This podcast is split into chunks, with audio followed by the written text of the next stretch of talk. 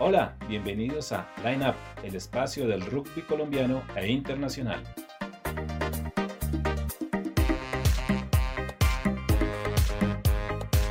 Un saludo, bienvenidos a Line Up, el espacio del rugby colombiano e internacional. Llegamos a la emisión número 37 de este espacio nacido de una capacitación de la World Rugby, de la Federación Colombiana de Rugby y de Acor Colombia. Y aquí estamos como, uno, como el podcast oficial de la Federación Colombiana de Rugby en, eh, en, la página, en la aplicación, perdón, del Comité Olímpico Colombiano. Llegamos a 37 emisiones. Este 28 de noviembre sigue corriendo el año. Nos acercamos ya a las fiestas de final del 2020, el tradicional diciembre que aquí en Colombia lo celebramos de una manera muy emotiva, muy especial, muy fiestera y también con mucha devoción por los acontecimientos religiosos que se conmemoran durante este mes de diciembre. Como siempre, eh, les recordamos que nos pueden encontrar y estamos al aire gracias a las plataformas digitales de Acor Colombia, Acor Cundinamarca, el streaming de Acor Colombia Radio, la aplicación oficial del Comité Olímpico Colombiano y en redes sociales también nos encuentra eh, cuenta oficial de Twitter como arroba line-piso rugby. También nos encuentra en las redes sociales oficiales de la Federación Colombiana de Rugby en Twitter y en Facebook.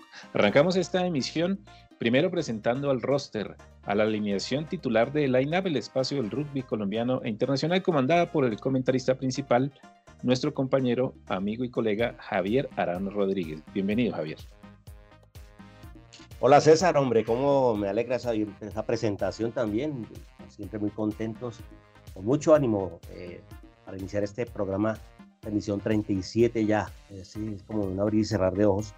37 programas de line-up, de manera que seguimos avanzando ya con pasos muy seguros. Y bueno, hoy no es la excepción, con un programa bastante variado, con información de nuestras tucanes, un recorrido por eh, la ovalada internacional pero antes de entrar en materia, también le damos la bienvenida a Santiago. ¿Qué tal, Santiago? ¿Cómo va todo? Hola César, hola Javier, un saludo para toda la audiencia del podcast Line Up y bueno, en esta ocasión con muchas novedades en cuanto a, las, eh, a, la actividad del rugby a nivel eh, internacional con la Copa Naciones de Otoño que se desarrolla en Europa, las tres naciones que se desarrolla en eh, suelo oceánico y el top 14 francés, César. Muy bien, con este contenido, con este anuncio, con este índice de informativo, presentamos acá nuestra emisión número 037 y le damos paso inmediatamente a la sección de la Federación Colombiana del Deporte de la Ovalada. Y ahora pasamos al try de Feco Rugby. Muy bien, Javier Santiago y estimada audiencia, luego de 37 emisiones al aire y más de cuatro meses de estar al aire acá en Line Up, esta es la primera ocasión en que vamos a hablar de resultados oficiales de alto rendimiento de, uno de nuestros seleccionados, Tucanes Femenino Rugby 7, que tuvo su debut hoy en el torneo Valentín Martínez que se desarrolla en suelo uruguayo un torneo que llega a 27 ediciones y que reúne a los mejores equipos suramericanos femeninos en la modalidad 7 y lo mismo invitados del área de Centroamérica. Y eh, por fin, digamos, nos estamos, estamos debutando acá en Line Up hablando de Tucanes ya en el campo de la alta competencia, del alto rendimiento. Resultados oficiales, Javier, tres partidos con los cuales redebuta nuestra selección femenina Recordemos que la última, el último partido oficial de Tucane femenino fue en marzo, cuando se le ganó a Brasil en Medellín en la modalidad 15, lo que le dio paso a Colombia al repechaje mundial eh, para acceder al Mundial de Nueva Zelanda 2021. Ese fue el último partido oficial de Colombia Tucanes, tanto en femenino como en masculino. Hoy, ocho meses después, ya tenemos nuevamente a nuestros Tucanes, esta vez en la modalidad 7 en acción. Bueno, Javier, sin más preámbulos, ¿cómo nos fue en esta jornada inaugural del Valentín Martínez? Hombre, pero estaba haciendo falta, ¿no? Entrar también en la competencia y, tener el ánimo también para eh, opinar sobre los partidos y esa presentación de las Tucanes en el, en el Carrasco Polo Club, donde se está desarrollando este torneo en, Montevideo, Uruguay. Este torneo 7 eh, en el, el Valentín Martínez, que llegó a su edición número 27. Bueno, hay unas noticias yo diría que más positivas, ¿no? El primer partido, el de Colombia, las chicas salieron y empataron, lograron un empate 17 a tantos con la selección de Chile. Resultado un poco de pronto sorpresivo porque eh, cuenta la prensa chilena, la prensa austral, que es la primera vez que Chile logró, o sea, no pierde contra Colombia en esos partidos de selecciones femeninas. Digamos que también era el debut, era, digamos, los nervios y también hicieron algo en el escenario, pero bueno, un resultado que es lograr un empate inicialmente. Luego, las otras dos jornadas también realizadas hoy, eh, Colombia logra un importante resultado 48-0 sobre Costa Rica, un resultado también esperado. Y finalmente cierra la jornada con otro importante tanteador. Colombia vence por marcador de 22-12 a la selección de Argentina. Entonces, de entrada, César, creo, Santiago, que es halagador el resultado. No, de pronto hubiéramos podido lograr las tres victorias de entrada, pero eh, un empate y dos victorias es un saldo positivo. Claro, Javier, muy positivo. El primer partido efectivamente contra Chile, sí señor, yo creo que nos traicionaron un poquito los nervios de ese redebut, de volver a entrar a la cancha, de sentir ya el peso de la competencia, el pífano oficial de los jueces, el saber que estás eh, siendo y representando una nación, seguidas por muchas personas a través de los diferentes medios, de la INAP, que es el podcast oficial de la Federación Colombiana. Aquí dijimos que íbamos a estar yarda a yarda con Tucanes y aquí estamos cumpliendo. Creo, Javier, que Colombia empezó, arrancó ganando, eh, terminó ganando el primer tiempo de una manera no holgada, pero digamos, sí, digamos, de alguna manera amplia. Pero el segundo tiempo sí, definitivamente Colombia perdió el poder ofensivo, se dejó eh, presionar por Chile, que consiguió finalmente un empate a 17 tantos, lo cual para ellas es muy meritorio, teniendo en cuenta que Tucanes es un equipo, es uno de los equipos llamados a ser protagonista en este torneo Valentín Martínez que se cumple en el verano del hemisferio sur. Recordemos que al contrario de las estaciones del eh, invierno que ya se cierne sobre los países, eh, sobre Norteamérica, Europa y todo el hemisferio norte, en el sur en cambio se está en plena proceso de entrada al verano, un clima muy sabroso, soleadito, con buena temperatura. Ese debut a 17 tantos el empate ante Chile. Luego vino un segundo partido en el cual pues Colombia digamos se quitó ya definitivamente los nervios, salió con más bríos a la cancha, de pronto un poco tocadas por ese empate y ya tuvieron una victoria clara eh, y creo que ya empezaron a, encaminar y enderezar ese rumbo, Javier, de lo que es su eh, participación en la primera jornada del Valentín Martínez. Claro, César, y, y bueno, creo que ahí también ya también se hace o se destaca la labor que se hizo de preentrenamiento y la bruja que se realizó en, en Santa Fe de Antioquia con el seleccionado femenino a cargo del profesor Jaramillo. Em, un resultado interesante sobre Costa Rica, tal vez también era esperado por, pues el, por el desarrollo, por la historia, por lo que se han realizado los, los seleccionados, y finalmente Colombia sale también contra Argentina en un resultado también importante, 22-12. Eh, no tenemos exactamente el, anotaron por Colombia, pero en, en cifras redondas pues se logran dos triunfos y un empate, lo, que, lo cual significa que sí, sumó en los tres partidos.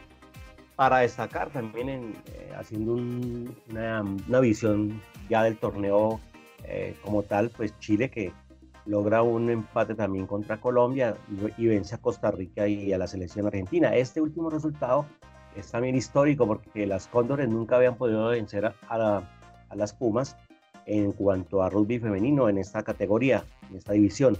Entonces, la prensa austral pues muy contenta, muy feliz por ese inicio, pero Colombia también, tanto Colombia como Chile comparten, digamos, esas primeras posiciones y bueno, serán dos de las eh, favoritas por esa llave que están eh, compitiendo.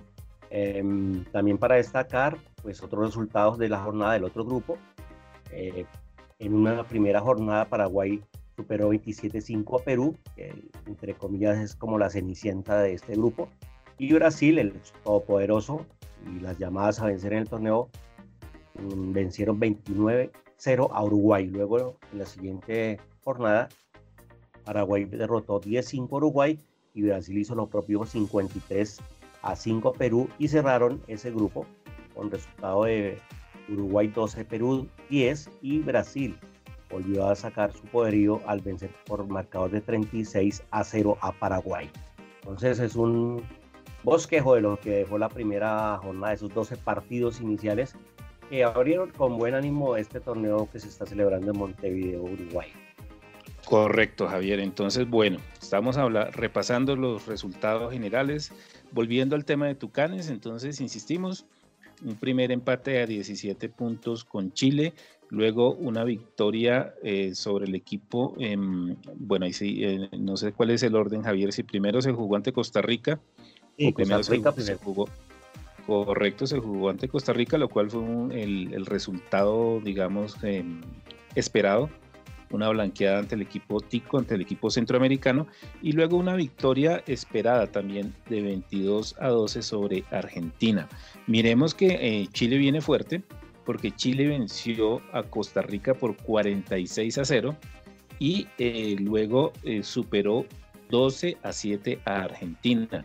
Es decir, Chile y Colombia están disputando el primer lugar del grupo que se define por gol diferencia, pero creo que en este caso pues ese promedio favorece a Tucanes Colombia para ir liderando el grupo y para ir viendo lo que va a ser eh, la jornada de mañana domingo a partir de las 7 de la mañana muy tempranito con el inicio de los cuartos de final que se van a definir también y que eh, van a, llevar a disputar los primeros lugares del torneo entre ya lo que, los equipos que se vienen perfilando como los más fuertes. Hablamos de Brasil, eh, en el grupo eh, A y eh, Chile y Colombia en el grupo B. Bueno, entonces, em, Javier, esperamos que Colombia mañana salga ante el rival que le toque con esos mismos bríos a buscar lo que es un título que ha sido esquivo en las presentaciones que ha tenido Colombia en el Valentín Martínez. Nos hablaba en el espacio pasado, hablábamos con la asistente técnica de Colombia, Em, la profesora Lisette Martínez y nos decía, eh, nos relataba que Colombia no había podido eh, subir del tercer lugar eh, y ha sido su mejor posición en este certamen, que es un certamen de alto rendimiento, indudablemente, en la modalidad de 70. Y yo creo, Javier, que mañana, pues definitivamente, Colombia va, va, a tener, em, vamos a esperar esos cruces, pero va a tener, obviamente, en Brasil creo, el rival más fuerte y más duro a vencer. Y eh, por supuesto, pues todos los rivales son definitivamente fuertes. Y ya como conclusión del grupo de Colombia, el equipo de Costa Rica se regresó goleado y blanqueado completamente, no pudo anotar un solo punto en sus tres primeras presentaciones. Javier, ¿qué podemos decir eh, ya para finalizar este segmento de la Federación Colombiana de Rugby? Pues precisamente hablando de nuestra participación de Tucanes en el Valentín Martínez. Yo creo que después de ocho meses sin competencia, un poco más, eh, César lo, lo señalaba hace un momento, minutos, último partido, creo que es eh, un saldo muy positivo. Tres partidos en un solo, en un solo día, con un saldo de dos victorias, un empate, buenas perspectivas para hacer parte y disputar uno de los lugares, lugares de privilegio. Y, seguramente el profesor Arnillo ya ha sacado sus primeras conclusiones también para tener en cuenta de las nuevas jugadoras que ha llevado como para darle ese primer, eh, esa primer roce internacional, sumado a, otras chicas que ya tienen un poco más de tradición y ya más experiencia, un rodaje mayor.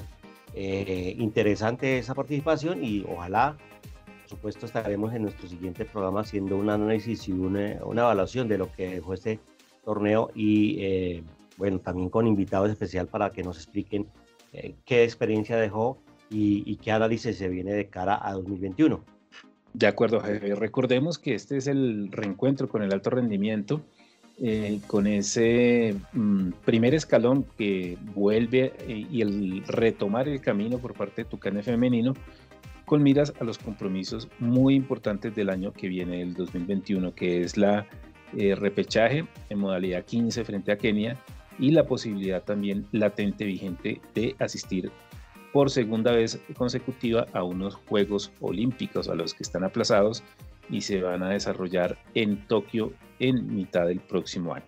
Entonces, Bueno, ya como lo dice Javier, en nuestro espacio siguiente, en el 038, haremos ya un balance completo con las jugadoras más destacadas, con las voces de ellas, con el balance eh, y el análisis del, entrenador, del profe David Jaramillo, y de ese primer escalón que ha dado, ese primer paso que ha dado Colombia en el retorno al alto rendimiento femenino. Para el próximo programa también, Javier, vamos a tocar un tema que es entre político y de alto rendimiento, pero ya cambiando de género y yéndonos al masculino. Recuerde Javier que en el programa pasado hablamos de eh, las eliminatorias al Mundial 2023 de rugby y la posibilidad de Colombia eh, de tener, eh, de luchar por una casilla, una de las casillas bajo un fixture que se determinó y que se considera un éxito, un gol, un try que consiguió el, la Sudamérica Rugby con relación a esa posibilidad de enfrentarse a los equipos de Norteamérica, pero no eh, como estaba previsto inicialmente, sino bajo, un sistema diferente que le permite a Sudamérica tener mejores aspiraciones para el Mundial 2023. Recordemos que ya de por sí Pumas tiene asegurado su cupo por haber quedado eh, clasificado entre los primeros del último mundial, entre los primeros equipos. Entonces, Javier, eh, hasta aquí la sección de la Federación Colombiana de Rugby. En el próximo programa tendremos esos dos temas esenciales, análisis y balance del Valentín Martínez, y hablaremos de eh, ese importante logro eh, político que ha conseguido la Sudamérica Rugby con miras al próximo mundial masculino. Rugby, el deporte de los valores en Line Up. Bien, luego de haber eh, dado este repaso a nuestra sección tradicional de la Federación Colombiana de Rugby, adentrémonos un poco en la información de carácter internacional. Mm, le estamos haciendo también el seguimiento a Brasil, a los tupís en masculino, luego eh, de esa periplo que han tenido por suelo lusitano en dos juegos ante el equipo de los Lobos, ante el equipo de Portugal, ambos perdidos. Eh, este sábado jugaron en la revancha del partido de la semana pasada precisamente que también perdieron y hasta el minuto 69 iban cayendo derrotados 13 a 33 ante Portugal y pues definitivamente una nueva derrota en este periplo de preparación. Pero pues como se trata Javier de preparación, de ir sumando minutos, de ir conociendo jugadores, de ir integrando, em, teniendo más sesiones de entrenamiento, pues esto es importante para Brasil y realmente el resultado pasa a ser de carácter anecdótico, aunque pues no es, eh, no es que a los brasileños les guste andar perdiendo ante Portugal y creo que lo tienen hace rato encima al equipo portugués que se encuentra en el puesto 21 de la eh, clasificación mundial mayores masculino en la modalidad de 15.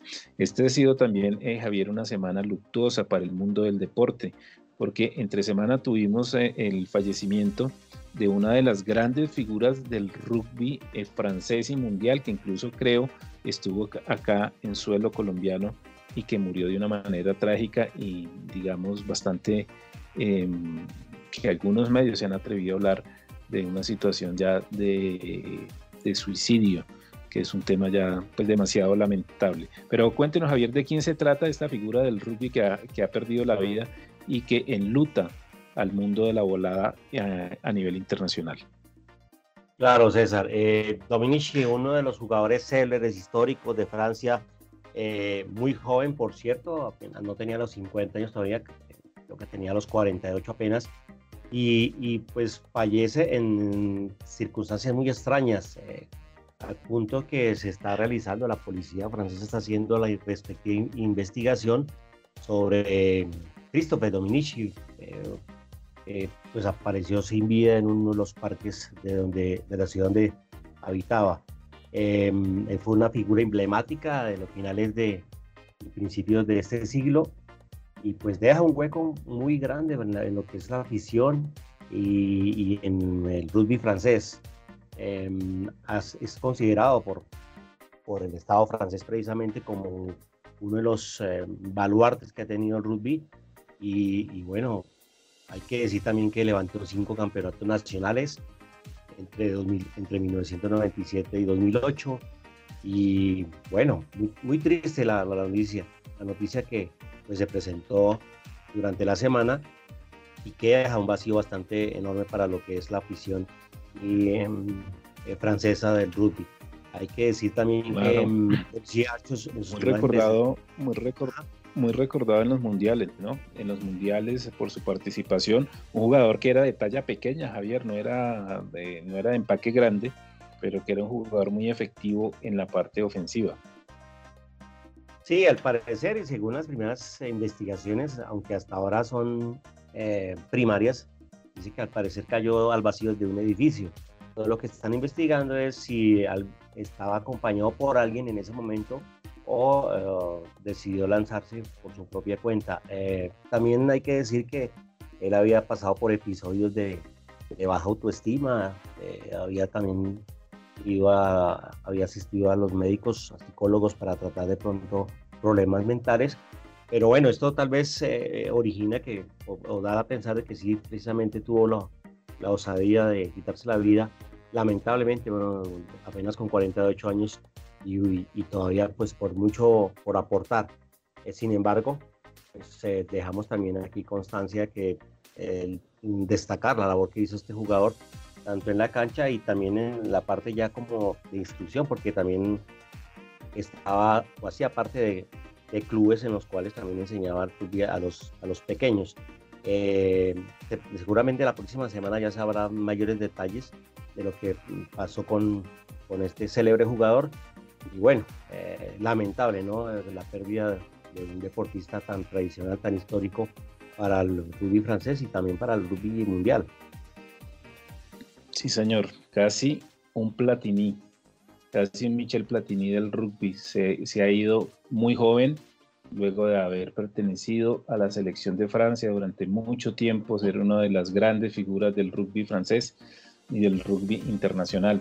Y eso se une a otra eh, muerte muy inesperada, mm, incluso muchísimo más comentada a nivel internacional, eh, la inesperada partida, a pesar de su estado de salud, de Diego Armando Maradona, que aquí lo mencionamos en Line Up porque no solamente fue una figura del fútbol, fue realmente una estrella del deporte mundial y ha causado repercusión, eco, huella, dejado la muerte de Maradona y todo lo que ha implicado eh, su, partida de este mundo el pasado miércoles de una manera bastante eh, que no se esperaba luego de una operación muy delicada, evidentemente, que se le practicó en suelo argentino. Y hablamos de Maradona no solamente por ser un deportista de talla internacional, de talla mundial, Javier, sino por el detalle mm, que me pareció muy, eh, muy del juego limpio, ¿no? muy de la solidaridad que transmite y que evidencia el deporte durante el partido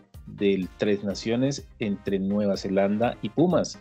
Un homenaje que a través de la cata, ese eh, acto previo al partido que demuestra eh, de muchas maneras la ferocidad, por decirlo de alguna manera, la vehemencia de un equipo de rugby en la cancha, pues fue en homenaje a este eh, gran jugador. Pusieron una, el capitán neozelandés de All Blacks, colocó una camiseta en la mitad de la cancha antes del partido, una camiseta negra marcada con el número 10 y con el nombre de Diego Armando Maradona pero creo que los argentinos, el equipo de los Pumas se quedó mirando y, creo que le afectó mucho también la muerte de Maradona, Javier.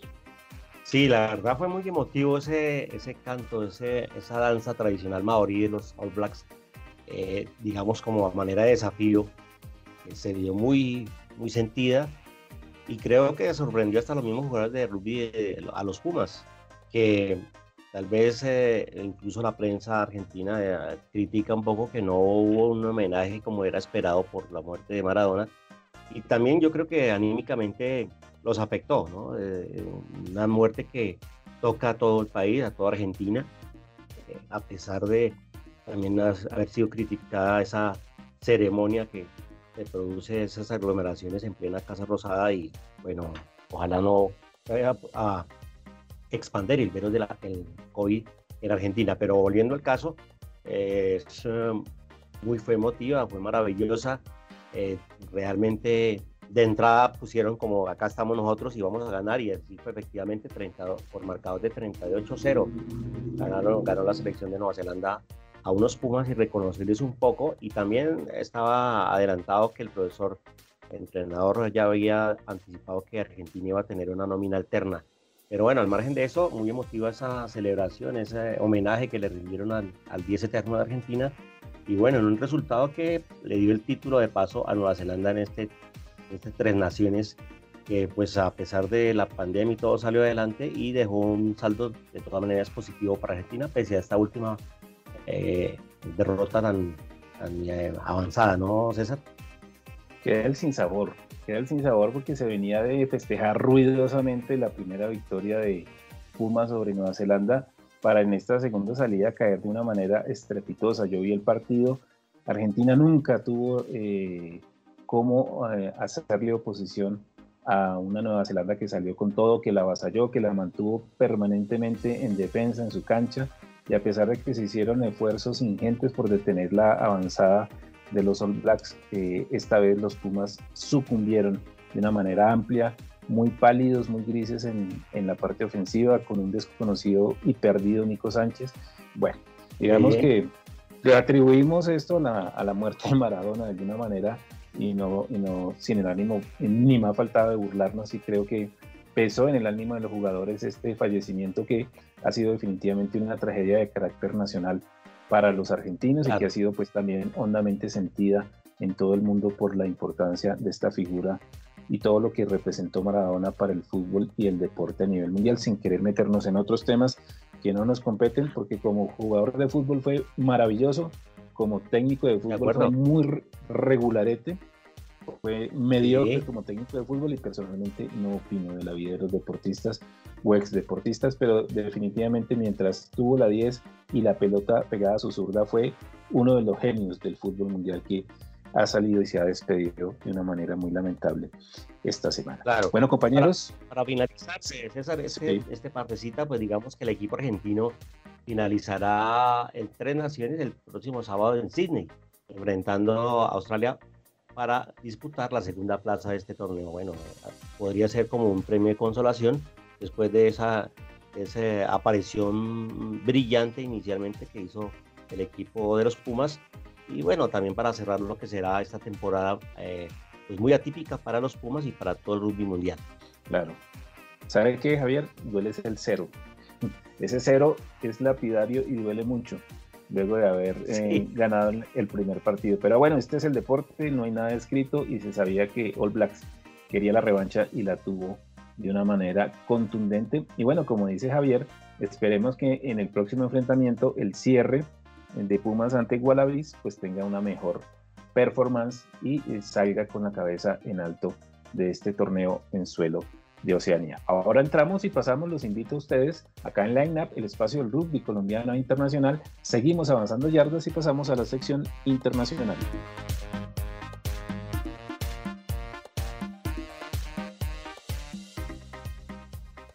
Muy bien, con mucho movimiento tenemos acá como siempre el aporte de Santiago José Prieto, quien nos eh, va a ilustrar y nos va a actualizar sobre eh, todo lo que es el mundo de la balada y la actualidad fuera de nuestras fronteras. Así es, César. Pues eh, iniciemos con la Copa Naciones de Otoño, que como dije al inicio se está desarrollando en suelo europeo, pues ya se completaron todas las jornadas de la fase de grupos. En el grupo A, Inglaterra venció 13 a 24 a Gales y confirmó su eh, permanencia o su, o su clasificación a la estancia final, a la gran final de este torneo ante Francia que por su lado, por su parte también ganó su último partido 36 a 5 sobre Italia. Entonces, eh, como dije, la gran final será Inglaterra y Francia. El tercer puesto lo definirán Irlanda y Escocia y el quinto puesto lo definirán entre Gales e Italia, César. Ahora, en cuanto al top 14, se jugaron algunos partidos de eh, la fecha número 10 de este eh, torneo de rugby francés y pues el Stade Rochelle ganó, el Toulouse ganó y el Clermont ganó. porque les menciono estos tres? Porque eh, son el 1, 2, 3 de la tabla de posiciones. El Stade Rochelle lidera la parada con 34 puntos, el Toulouse sí, eh, es el segundo lugar con 29 y el Clermont es el tercer lugar con 28 unidades y pues lastimosamente el Toulouse fue quien eh, en esta ocasión eh, le ganó a la gente de Zafra con un resultado 63 a 18. Ya casi vamos por la mitad del torneo y el equipo de nuestro colombiano, de nuestro Tucán, nada que levanta cabeza y pues ya, pues por lo que veo, no creo que vaya a levantar cabeza eh, en este 2020, César. Y que se acabe rápido este 2020 para el agente Andrés Zafra, porque definitivamente, no, terrible, otra vez 63 puntos, estas son ya palabras mayores, lo hablábamos en, ocasiones pasadas, es que está perdiendo cortico, está perdiendo eh, vapuleado por más de 40, 50 puntos de diferencia, eh, y es un equipo profesional con un presupuesto de más de 4 millones de euros al año, eh, y desafortunadamente pues para nuestros intereses eh, ahí milita el crédito, el James Rodríguez del rugby colombiano, el cucuteño Andrés Zafra. Bueno, ya sabe que Javier, yo no vuelvo a decir nada con relación a la gente hasta que no gane. Prometo solemnemente que no vuelvo a decir nada y es que creo que ya le estoy, le estamos echando la sala acá desde el lineup mm, y esperemos que antes de que se acabe el presente año, pues levanten cabeza y por lo menos ganen uno. Solo le estamos pidiendo que ganen un partidito. Y yo estoy seguro que con que ganen un partidito van a empezar a enderezar el camino que desafortunadamente este año ha sido, no ha sido ni terrible, ni malo, ni catastrófico, sino ha sido completamente para el olvido. Bueno, Javier, ¿qué otras informaciones tenemos en el campo internacional? Sí, de acuerdo a lo que estaba diciendo, no volvemos a hablar tampoco de rudas, ni, ni baños, ni nada de esa cosa. Más bien esperemos que se sacudan los jugadores y bueno, ya veremos a ver si nos dan la razón. Eh, no, se nos quedaba hace unos minutos el resultado final del partido entre eh, los Lobos y los Tupis de Brasil. El, marcador, el resultado final fue de 33 a 13 a favor del equipo portugués.